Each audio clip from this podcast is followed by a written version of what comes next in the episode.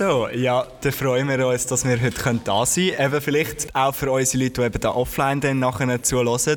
Wir sind da im Kunstmuseum Chur. Karin. Hoi Michel, hoi! Ja, wie geht's dir so? Gut, noch ein bisschen aufgeregt, so vor Publikum. Mhm. Wieso sind wir heute eigentlich vor Publikum, Karin? Das ist eine gute Frage. Es ist einfach etwas ganz Außergewöhnliches für uns. Wir sind in einem Kunstmuseum. Also ich muss jetzt ehrlich sein, ich bin jetzt auch nicht so immer äh, im Museum unterwegs. Und heute sind wir zusammen da und darf über spannende Kunstwerke etwas erzählen? Ja, also eigentlich kann man sagen, wir sind vom Kunstmuseum da eingeladen worden. Es ist 100 Jahre Kunstmuseum Chur. Das ist eigentlich krass, nicht? Ja. 100 Jahre schon. Aber was eigentlich auch noch spannend ist, ist auch, dass ich zum Beispiel Museen immer im Kopf hatte, dass das schon irgendwie immer gibt. Also Museen, weil ich irgendwie auch mit dem gross geworden bin, so in der Schule, gehst du irgendwie schon, wenn du mega jung bist, in Museen. Aber eigentlich, alles, was da eigentlich ausgestellt ist, das... Gibt es erst seit 100 Jahren? Ja, auch vorher, aber eben irgendwie so, es ist nicht etwas, was es schon immer gegeben hat. Und irgendwie habe ich auch das Gefühl, Museen haben so ein bisschen Eben, jeder kennt Museen, aber irgendwie, es kommt immer so ein bisschen Beigeschmack mit. Also wenn ich daran denke, früher in der Schule, vor allem noch so, bis ich so 12, 13 war, Museen sind nicht so mein Ding. Es war ein bisschen langweilig, gell? Ja. Ist man gezwungen worden, jetzt da, äh, äh, das aufs Genaueste zu analysieren. Was, was ist jetzt in diesem Bild mit irgendwelchen langen... Welche, welche Ära von der Kunst ist das? Gotik ja. oder sonst etwas? Welches Jahrhundert und ja, alles mögliche. Aber um das geht es ja eigentlich überhaupt nicht, oder?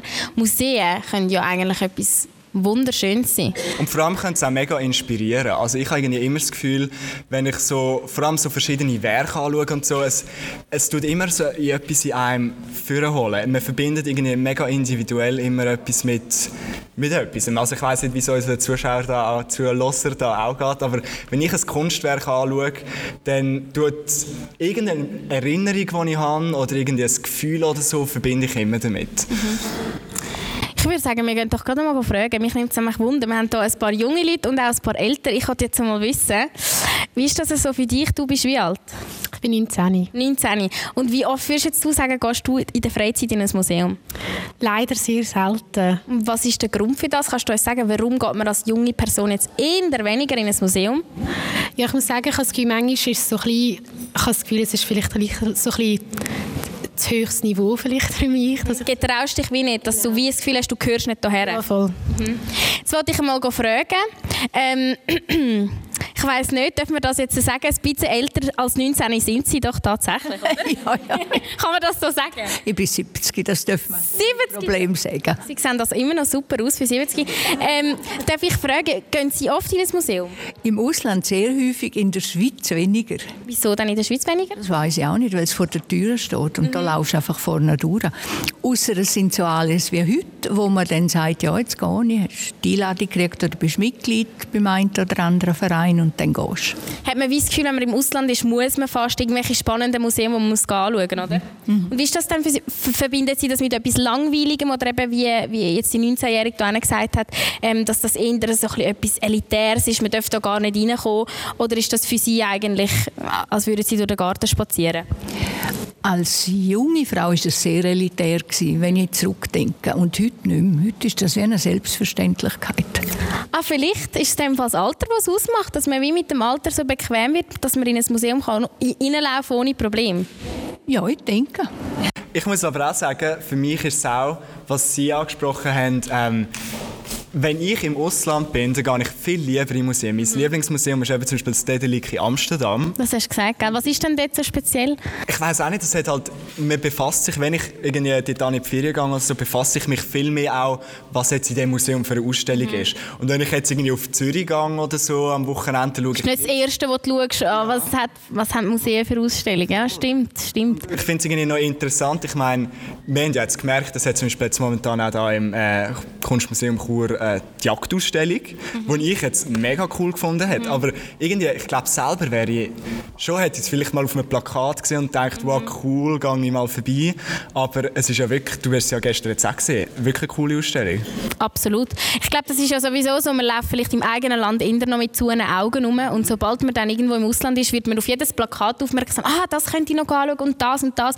Und das habe ich also in der Schweiz auch absolut nicht. Und manchmal gehen da ganz, ganz coole Sachen unter, wenn man es einfach gar nicht sieht. Aber jetzt noch zum zurück aufs Museum kommen. Wenn, Karin, wenn du jetzt ins Museum ja. gehst, Wie, wie laufst du das Museum? Also gehst du da wirklich nach, du kannst ja sogar mittlerweile so mit Audio oder auch anders mit anderen Medien das Zeug irgendwie mehr aufnehmen. Meistens gibt es irgendwie ein Prospekt, wo mhm. man kann Zeug nachlesen kann. Wie ist für dich so ein normaler Museumsbesuch? Also ich muss jetzt sagen, ich würde mich nicht getrauen, alleine ins Museum zu gehen. Also das ist für mich, ich muss wirklich äh, von jemandem motiviert werden, komm, gehen wir zusammen und dann finde ich eigentlich das Schönste, wenn man vor einem Kunstwerk steht und zusammen versucht herauszufinden, was hat der Künstler jetzt mit dem ausdrücken ähm, warum hängt das jetzt genau da, was ist schön an dem, was gefällt dir, was gefällt dir nicht und so ist für mich ein Museum irgendwie auch interaktiv, weil oft ist ja das der Fall, dass es einfach nur Bilder sind, die an der Wand hängen und du nichts darüber weißt und ich glaube, die wenigsten von uns nehmen dann gerade noch das Buch mit und können das alles recherchieren.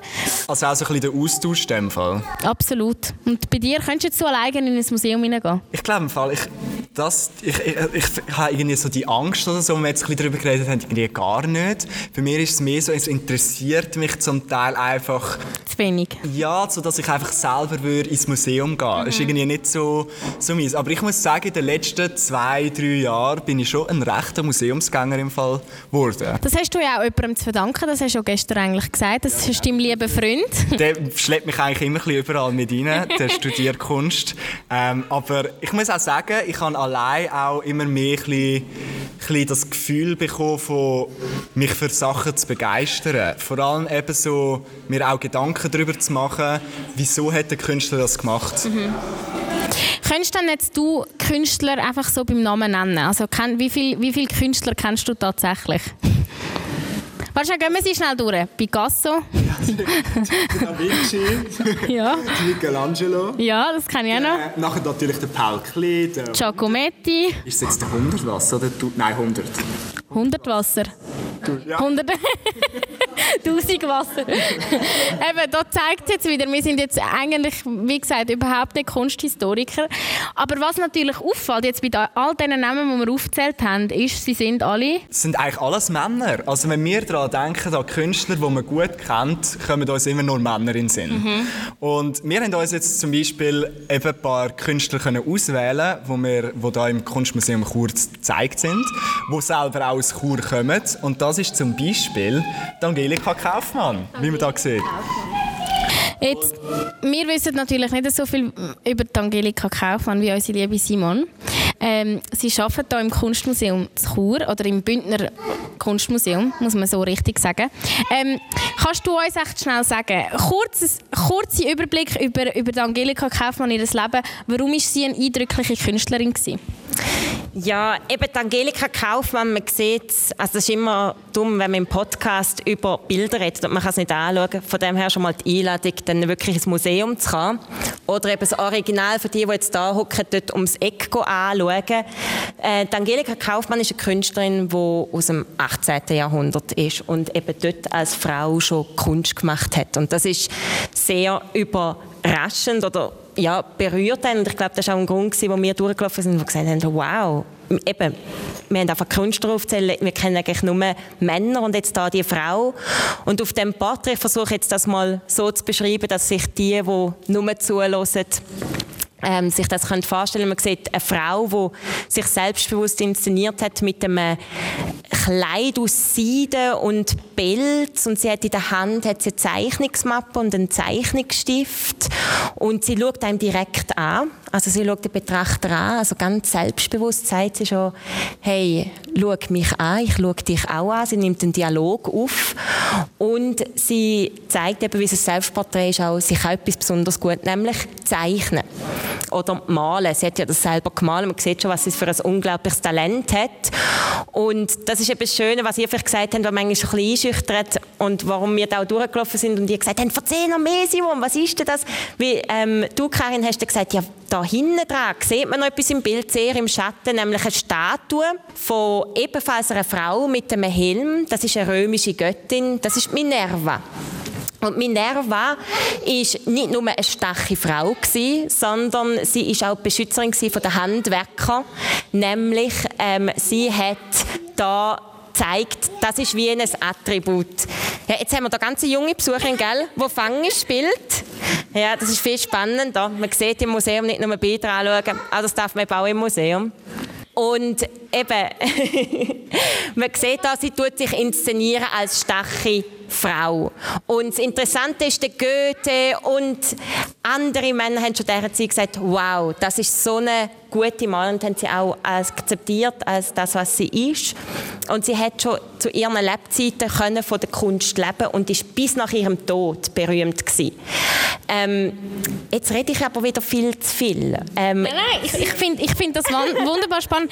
Ich, ich würde jetzt gerne noch wissen, also eben, du hast gesagt, sie ist akzeptiert worden, auch von allen Männern, die dort zu dieser Zeit natürlich die Domäne dominiert haben, wenn man so sagen ähm, Wie ist denn das für sie also hat sie sich das müssen erkämpfen meinst ähm, was interessant ist, wenn man das nachliest, ist, also es gibt nicht viele Frauen zu dieser Zeit, die so berühmt sind. Also es war nicht einfach gewesen. Das sieht man auch, man kann mal das Museum laufen und mal zählen, wie viele Frauen ausgestellt sind. Ähm, da sieht man schon, dass das sicher nie einfach war. Ähm, wenn man aber so nachliest, ihrem Vater war schon Freskenmaler und sie ist schon früh mit ihm gegangen und er hat sie auch sehr stark gefördert und sie hat sehr früh so wie als Wunderkind gegolten. Ähm, sie hat auch so sagt man, wahnsinnig schön können singen. Sie war sehr belesen. Gewesen. Sie hat also auch viel gelesen. Multitalent. Ein Multitalent. ähm, und von dem her schwer gefallen. Ich glaube, sie hat wirklich schon von Anfang an da wirklich die Unterstützung auch bekommen von ihren Eltern. Und jetzt, eben, wo vorher das Mädchen kam und Fangis gespielt hat, ähm, ins Museum kommen ja mittlerweile auch ganz viele Kinder und die haben auch schon gesagt, vielleicht ist das auch wie wichtig, dass man eben schon früh merkt, das Museum ist nicht nur eine Art, wo man muss lernen und wissen, sondern wo man auch erleben und erfahren. Und das hat, glaube ich, Angelika Kaufmann schon früh können machen vor allem finde ich es ja auch spannend, dass sie, eben so auch wie sie sich selber inszeniert hat. Ich meine, wir wissen ja nicht, wie die wahrscheinlich wirklich ausgesehen hat, aber so wie sie sich selber gemalt hat, ich meine eben, wie du schon gesagt hast, sehr edel. Meistens, mir ist eingefallen, die meisten Frauen, die ich auf so gemalten Bildern sehe, sind irgendwie nackt oder sind irgendwie sind für Mann da oder so, könnte man fast sagen. Und sie ist ja wirklich also, ein sehr ausdrucksstarkes Bild. Mhm, absolut. Was ich mich halt dann immer fragen, ist, wie viele junge Künstlerinnen hätte es echt gegeben zu dieser Zeit, wenn sie, wenn sie diese Chance gehabt hätten. Eben, Angelika Kaufmann ist von ihrem Papi sehr gefördert worden, wie wir es von Simon gehört haben. Wie viele andere Talente gibt es echt noch, wenn die sich hätten können oder dürfen ausdrücken? Wie ist das, das, das denn eigentlich heute? Ich meine, das ist jetzt eben im 18. Jahrhundert. Mhm. Heute ist es eigentlich immer noch ein bisschen so, dass es glaube auch für Frauen manchmal schwierig ist, so, sich immer noch durchzusetzen, vor allem in gewissen Branchen, wo immer noch die Männer mega mhm. dominieren. Ja.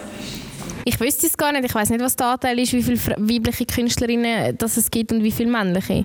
Ich habe das Gefühl, es ist jetzt sicher, Kunst ist ja ein Ort, wo man sich ausdrücken darf. Und ich nehme an, dass es sicher sehr, sehr viel offen ist als, als irgendwie ich weiß, auf der Baustelle oder so. Aber ähm, ich weiß nicht, es ist spannend, das müssen wir wirklich mal nachschauen. Weißt du das echt? Ähm, ja. Moment, jetzt müssen wir nochmal zu der Expertin über. ich sitze gerade neben dir, die schon mal du hast einen Frauenstreikbeutel, der ja war vor kurzem. Ist das für dich auch ein Thema gewesen? Äh, ja, also... Also wahrscheinlich nicht von der Kunst her, aber von der Kunst her ist das auch stark diskutiert worden, wie ähm, ist Frau sie in der Kunstwelt und ähm, wir dürfen das im Podcast auch ein bisschen Halbwissen oder verbreiten. Ja, ja, das machen wir die ganze Zeit. ähm, ich kann jetzt nicht Daten ähm, oder Zahlen nennen, aber zum Beispiel Diskussion, dass es zum Beispiel Atelierstipendien gibt, wo vergeben werden, ähm, nicht wenn du als Künstlerin ein Kind hast oder ähm, wo dann halt das Problem ist, wo man immer muss sagen, klar, es gibt kleine Räume und, und man kann da nicht äh, jede Infrastruktur geben.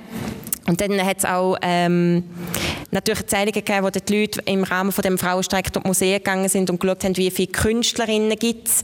Bei uns ist das dann auch gemacht worden, hat auch einen, Hinweis gegeben. Muss man aber auch ein bisschen vorsichtig sein, wie bei uns, wir sind seit 100 Jahren da und, und wir können auch nicht plötzlich alle Frauen raus zaubern. Aber wenn man zum Beispiel die Ausstellungen anschaut, die Wechselausstellungen zeigen mir schon auch viele Frauen Positionen. Ähm, also zum nochmal auf die Frage, die jetzt ein bisschen ausgeschäft wird, es ist sicher noch nicht alles so, wie es sein sollte. Und es gibt viele Anstöße, eben nochmal durch den Frauenstreik, der war, wo auch nochmal ganz viele Diskussionen sind, was auch so Künstlerverbände hat. Aber genaue Zahlen kann ich es nicht genau sagen. Ja. Aber wir merken, es ist auch da immer noch ähm, ein Thema. Ja, absolut immer noch ein Thema. Und es äh, ist ja eigentlich spannend zu wissen, dass, dass eben da im 18. Jahrhundert schon so eine Powerfrau, wenn man sie so darf nennen darf, Angelika Kaufmann. Ich, ich würde jetzt gerade noch gerne noch ein weiteres Werk von ihr anschauen. Zum Beispiel da «Die drei Sängerinnen» heißt das, oder? Habe ich es richtig gesagt? ja, also ich weiß nicht, alles, alles so ein im klassischen Stil, das haben wir gestern gelernt. Das sind so drei eher junge, junge Frauen. Und ich finde das irgendwie schön, dass sie Frauen zu einem Motiv auch gemacht hat bei, bei sich. Also, dass das für sie auch wie ein Thema ist. eben auch angelegt und, mhm. und irgendwie... Äh, und mit einem Talent, das sind alles Sängerinnen gewesen. Ich nehme an, das ist, hätte, wäre ich gerne dabei gewesen, auch zum hören, wie das so tönt, nur zum sehen. Aber ich finde es ja eben auch noch spannend, wie man, wie man das kann... Ich, jeder hat ja so ein bisschen einen anderen Kunst ich weiß nicht, für jeden ist doch irgendeine Kunst ein etwas anderes. Mhm. Und wenn ich jetzt zum Beispiel das anschaue, mich interessiert jetzt das nicht mega, aber ich finde so, es ist mega schön. Also man, kann nicht, man kann nicht verleugnen, dass es schön voll, gemalt voll, ist. Voll, genau. Aber das ist eigentlich eine gute Frage, Mischa. Was ist denn für dich Kunst? Also was findest du schön, was schaust du gerne an? Ab wann gilt auch etwas für dich als Kunst? Ich, ich habe das Gefühl, heutzutage gibt es zum einen Museen, aber es gibt zum Beispiel auch Social Media, wo irgendwie man sieht so viel Kunstwerke, ob es jetzt wie Fotografie, ob es Videos oder gemalte Sachen, da, du bekommst fast ein bisschen einen Überfluss von dem Ganzen, mhm. wo, wo du irgendwie gar nicht so richtig wahrnimmst. Und wegen dem, für mich persönlich, ich finde zum Beispiel mega viele Sachen schön und ich, find, ich empfinde es als Kunst. Aber zum Beispiel, wenn ich jetzt etwas im Museum ausgestellt sehe, ist das für mich wie noch eines... Noch mehr Kunst. Ja, ich weiß nicht, ob man das so sagen kann. Obwohl vielleicht etwas anderes, was ich sonst sehe, genauso ein Gedanke dahinter ist. Zum Beispiel Graffiti oder so ist ein ja. gutes Beispiel. Es gibt ja Leute, die sagen, Graffiti ist absolut keine Kunst und solche, die sagen, doch, das sind die schönsten Kunstwerke, die es gibt, auch eben, weil es auf der Straße. Tattoos, Tattoos, absolut. Jetzt, wie eben, ich, ich, gestern haben wir das ja ein bisschen besprochen. Es hat ja mal so ein Bild gehabt, das kursiert ist, wo es darum gegangen ist, dass jemand einen Schuh irgendwie in eine Kunstausstellung angestellt hat am Boden und da sind die Leute so rundherum gelaufen und haben gedacht, wow, was für ein Kunstwerk, der Schuh da am Boden.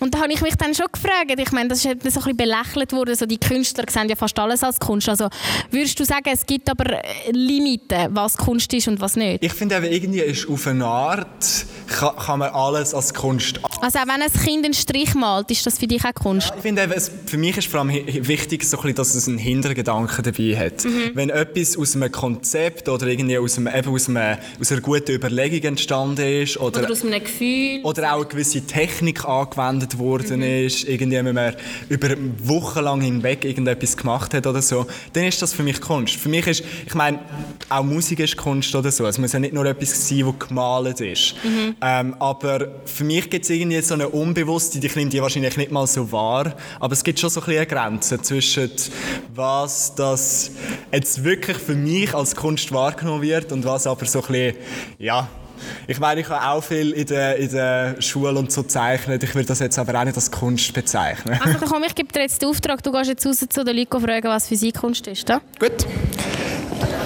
Da haben wir jemanden. Wie, wie alt bist du? 20. Was ist für dich Kunst? Gute Frage.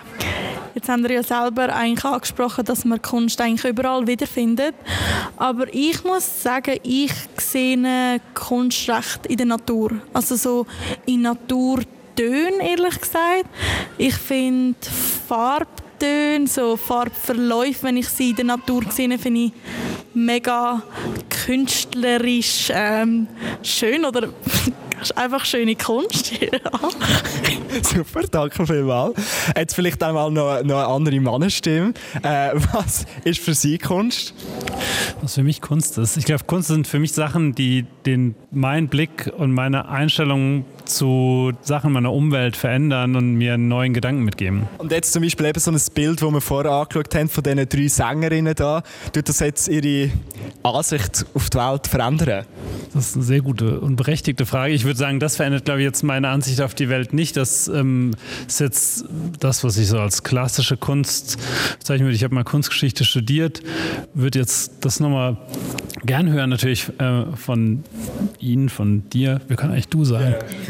ähm, was, warum du da gerne dabei wärst. Für mich ist es jetzt kein, ähm, kein Bild, wo ich jetzt unbedingt gerne dabei wäre. Ich finde es so ein bisschen so eine ganz klassische Frauenrolle, die drei äh, jungen Frauen, die da sozusagen in dieses Buch vertieft vielleicht was singen, vielleicht was lesen und ähm, äh, dann auch spannend, was du da drin siehst, was da drin sozusagen eben so ein, so ein kraftvoller Moment ist. Also für mich ist eher, für mich wäre es jetzt eher, ist es Kunst ohne Frage, aber wäre es jetzt eher so ein historischer Blick auf eine Art Frauen darzustellen, wie ich eigentlich hoffen würde, dass wir es heute nicht mehr machen, nämlich in so ganz klassischen, einer ganz klassischen Frauenrolle.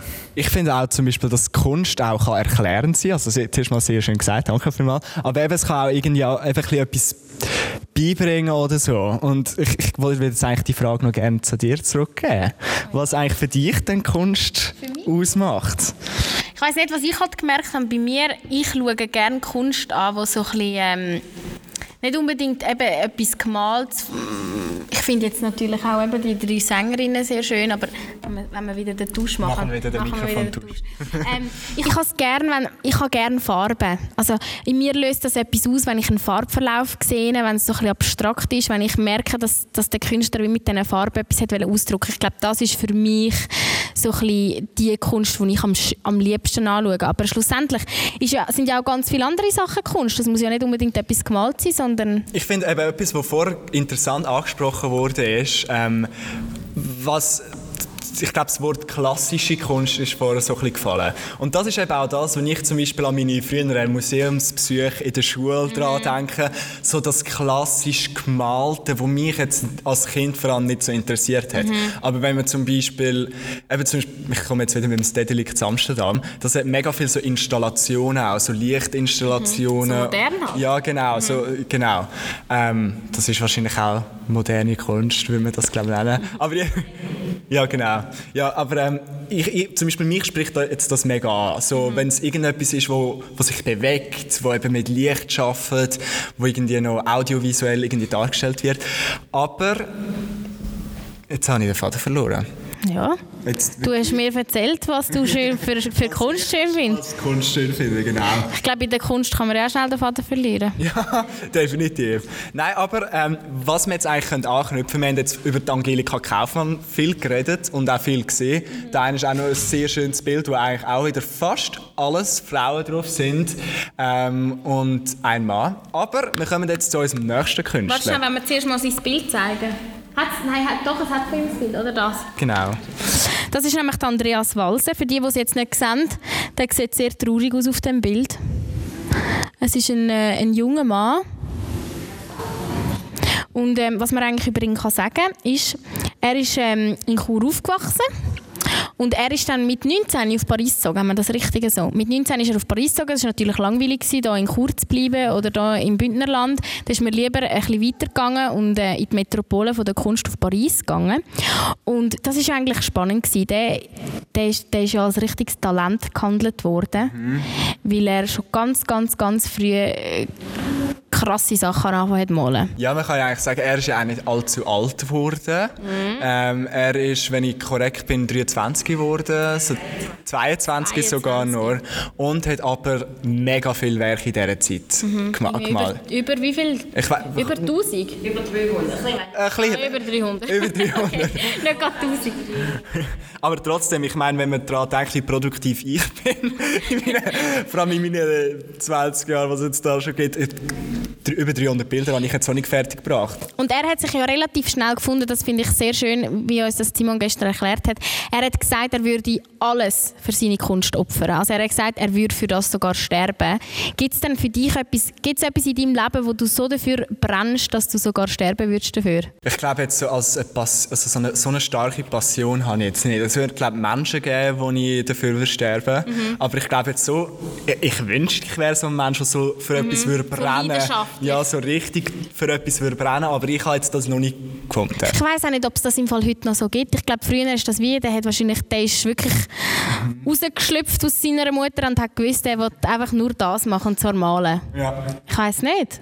Ja, ich finde, ich find, er ist allgemein ein sehr entspannter Mensch gewesen. Er ist auch, ich meine, vor Angelika Kaufmann gehabt, wo als Frau ähm, sehr stark gewirkt hat zu dieser Zeit.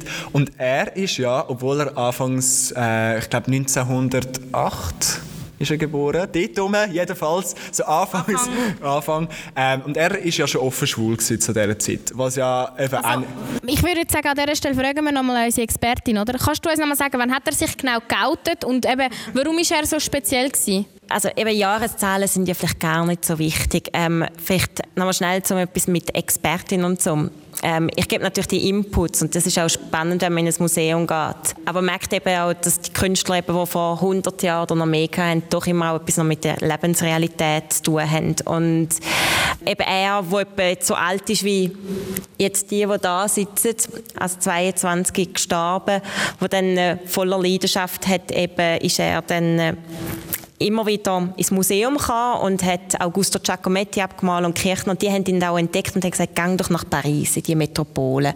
Und dort ist er, der ist dann nach Paris und ist dort auch vor die Tür von Picasso und hat so lange gewartet, bis der Picasso kam und ihm aufgetan hat Türen und ihn reingelassen hat und er hat auch wahnsinnig viel Gedicht geschrieben und schnelle Zeichnungen gemacht, Ölbilder gemacht und sich immer wieder auch gesucht, aber in seinem Stil innen. Und spannend ist halt, dass er wirklich halt in diesen jungen Jahren so genau schon gewusst hat, was er will und dann eben auch daran gesetzt hat, sich das Netzwerk aufzubauen. Also kein Risiko eingegangen ist, sondern einfach gesagt hat, ich bin jung, ich probiere es einfach mal. Ein richtiger Draufgänger so ein halt. Ein Draufgänger, genau. Und das mit äh, sorry. ich, kann, nur sagen, ich, ich, ich habe jetzt gerade einen in den Kopf, eben, der ist so früh zu dieser Zeit auf Paris, ist dort, hat sich sein eigenes Leben aufgebaut, hat genau gewusst, was er will, hat auch gewusst, wer er selber ist, ist zu sich selber gestanden. Ich meine, eben, wenn er irgendwie vor der Tür kampiert hat, dann ist er wahrscheinlich auch irgendwie ein bisschen selbstbewusst gewesen, weil er, weil er das halt eben sich einfach selber gefunden hat. Und ich finde das schon mega beeindruckend. Ich meine, heutzutage, wir haben ja auch schon eine Podcast-Folge gemacht, wie wir Gefühl haben, Anfang 20 sind wir irgendwie noch völlig verloren und wissen wir gar noch nicht, was wir genau mit unserem Leben wollen. Und wir sind jetzt doch schon 20 und nachher so jemand, der so früh schon so sich selber gefunden hat und gewusst was er genau mit seinem Leben anfangen will, auch wenn es dann nicht so lange gegangen ist, aber trotzdem finde ich mega beeindruckend. Also ich bin ja zehn Jahre älter wie ihr. Und ich finde jetzt, die machen einen Podcast, fangen an mit dem Studium, ähm, gehen da Frauenstreik-Demos, gehen verschiedene Sachen. Ähm, vielleicht sieht man auch erst im Nachhinein, wie viel man tatsächlich gemacht hat. Und ich weiß jetzt nicht, wenn ich den Andreas Walser dazu mal zu einem Tag eingeladen hätte, hätte er vielleicht genau gleich gesagt. Ich weiß doch nicht, wer ich bin und was ich mache. Ähm, ich glaube, das ist auch, also von meiner, von Aussicht das Gefühl, ihr macht extrem viel. Und ähm, das ist ja auch etwas, was man vielleicht erst dann also kann euch feiern, wenn ihr 30 sind, denken, wow, mit 20 habe ich so viel gemacht. Ähm, und eben auch immer wieder das Erleben oder etwas zu machen, wo dann Kunst vielleicht auch ein Weg kann sein, wieder immer neue Sachen zu gehen und neu überlegen und vielleicht ein neues Risiko einzugehen. Aber ja, der Wasser ist sicher noch mal ein Stück mutiger gewesen, wie viele zu dieser Zeit. Und ein Churer was man vielleicht weiss, und ein Churer. Ich werde von ihm unbedingt noch mal ein Bild anschauen, das uns auch gestern Simon gezeigt hat. Und zwar ist das das da. Ich weiß nicht, ob es genug gut sieht. Das habe ich wahnsinnig spannend gefunden, eindrücklich. Und zwar ähm, ist das eine schwarz-weiß Zeichnung. Eigentlich sieht es aus wie eine Skizze, gell? Mhm, irgendwie, vor, vor allem er, also er selber sozusagen mhm. sieht aus wie eine Skizze. Ich würde sagen, wir dann die Bilder noch irgendwo aufladen, dass die Leute, die den Podcast im Nachhinein hören, dass sie wissen, über welche Bilder dass wir reden. Sonst ist wir machen sicher ein Story-Highlight oder irgend so etwas. Und zwar sieht man da, hat er so ein bisschen die Berge vom Bündnerland oder von Chur, wo er sich wahrscheinlich wie so ein bisschen eingesperrt fühlt von denen, zeichnet. Und, und dann kommt er ja wie aus einer Tür raus. Und ich, ich, ich kann eben, man könnte, man könnte ja denken, dass das vielleicht auch so ein bisschen seine Homosexualität spiegelt oder zeigt, wie er eben so ein bisschen aus dem austreten äh, ausbrechen mhm. und eben nachher auch auf Paris gegangen ist.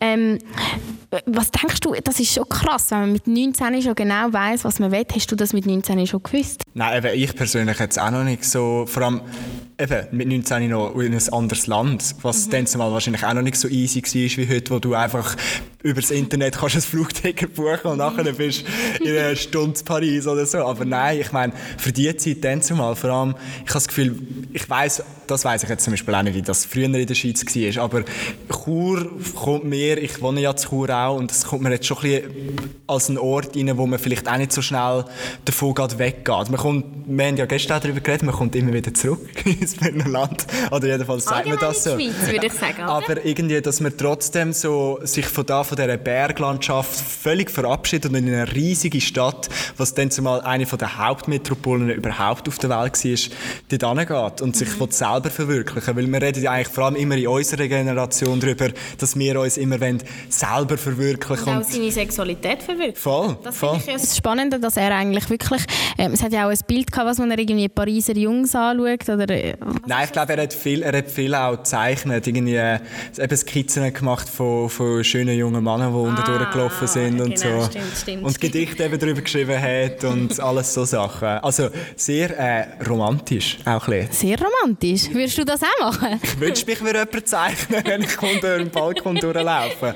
Nein, aber ähm, ja, ich, ich finde es eben noch spannend. Zum Beispiel, mir ist das Bild ja gestern gar nicht aufgefallen. Nicht? Und also einfach nicht so wie dir jetzt zum Beispiel. Und ich finde, das ist eben auch etwas Interessantes. Du hast dort gerade etwas drin interpretiert und gerade deine eigenen Gedankengänge gemacht und so. Und ich habe das Gefühl, wenn wir jetzt das vorher zum Beispiel nicht gesagt hätten, was unsere, was, was unsere Interpretation von dem Ganzen ist. Ich weiss jetzt nicht, wenn wir jetzt Publikum befragt hätten, was die dazu gedacht hätten, was das darstellen sollte. Und das finde ich eben ist auch so etwas, wo ich ein bisschen schade finde, wenn ich heutzutage im Museum gehe, eben zum Beispiel, ich hätte jetzt nicht gewusst, dass das vom Walser ist und dass der homosexuell war und früh auf Paris gegangen ist und so, das weiß man ja nicht. Und dann hätte ich das Bild angeschaut und dann auch gedacht, lol, so, weißt einfach so irgendwie nicht so mein Ding, aber mit dem ganzen Hintergrund und so, Ja. was eben schon noch spannend ist. viel spannender. Voll. Und dann kannst du auch viel mehr drin interpretieren und so. Kannst du richtige Gedanken dazu machen, um was es dort könnte gehen Und ich finde eben auch, das ist so ein bisschen, ich, ich tue mich jetzt auch immer selber ein bisschen reminden, dass ich das irgendwie mache. Wenn ich auch, es dauert ja vor allem heute nicht, so, nicht mal lang, du gehst ja irgendwie mit dem Zug oder Bus oder so zum Museum und wenn du dann dort noch schnell drüber googelst, was es gerade für eine Ausstellung ist, Und es macht eben schon einen Unterschied. Es macht einen mega Unterschied. Mhm. Schon nur wenn du weißt, ich, wir sind zum Beispiel letzt, nein, vor zwei Jahren sind wir in einem Bob Marley Museum gsi, also so eine Ausstellung gsi über sein, über sein Leben. Und auch dort, wenn du nur irgendwie schon ein paar Vorinfos hast über ihn, findest du es viel spannender, als wenn du einfach nur, weißt, dort durchlaufst und keine Ahnung hast, was er eigentlich alles gemacht hat. Ich meine, er ist ja jetzt auf eine andere Art Künstler gsi, aber gleich, weißt, irgendwie kannst du dich viel mehr das Ganze interpretieren. Du hast einfach auch eine bessere Erfahrung, finde ich, im ganzen Museum oder in jeder Ausstellung, wo du gehst. Was würdest denn du sagen, wie, wie muss man Museen machen oder wie muss man die gestalten, um sie auch für die Jungen wieder cool zu machen? Weil das ist ja eigentlich erniedrigend. Also der Michel und ich haben vorhin eine Story gemacht, wo wir gefragt haben, ähm, ist jetzt Museen, sind jetzt Museum bei euch cool oder eben nicht so cool? Und die meisten haben geschrieben, es ist nicht so ihr Ding. Ja, ich finde es eben auch schade, aber ich glaube, Museum auf eine Art, du musst glaube einfach ein bisschen dafür, du musst ein bisschen, wenn es dich gar nicht interessiert, dann bringt es auch nicht weg. Nein, das, das glaube ich eben überhaupt nicht. Wirklich? Das glaube ich überhaupt nicht. Ich glaube, du brauchst schon irgendwann einfach den Bezug dazu. Und egal, wer dich dann... Das stimmt, über das haben wir ja auch gestern geredet, dass eigentlich zum Beispiel im Louvre, sobald äh, wo die Beyoncé und der Jay-Z nachher ein Video drin gemacht haben, haben plötzlich mega viel wollen die Führung machen und das machen. Und bei mir war das Gleiche gewesen, im Stedelijk Museum, dort wo nachher die Lady Gaga Roboter-Puppe war, habe ich auch gedacht, ach komm, gehe ich mal vorbei. Und ich glaube vor allem, viele sind ja gar nicht mit ihrer inneren Kunst irgendwie verbunden. Ich meine, man wird ja von früh auf, das ist ja auch unser Schulsystem, ein bisschen, wo einen einfach so ein bisschen, ja, gute Noten schreiben, so ein bisschen die allgemeinen Fächer muss man, aber künstlerisch wird man ja nicht wirklich gefordert. Also wenn musst du in der Schule... Und wenn, dann gehst du eben in so ein Museum, Ja. wo nachher äh, ganz richtig ehrlich... öd. Ja, wo ich eben jetzt auch nicht so, so die coolsten Museumsbesuche in Erinnerung habe. Aber ich finde da eben zum Beispiel sehr cool, wenn wir so Leute haben wie Simon, wo nachher eben, wo man zum Beispiel kann Führungen machen oder so und wo nachher einem richtig das auch spannend erklärt und so auch, dass man selber interessiert ist. Absolut. Und Absolut.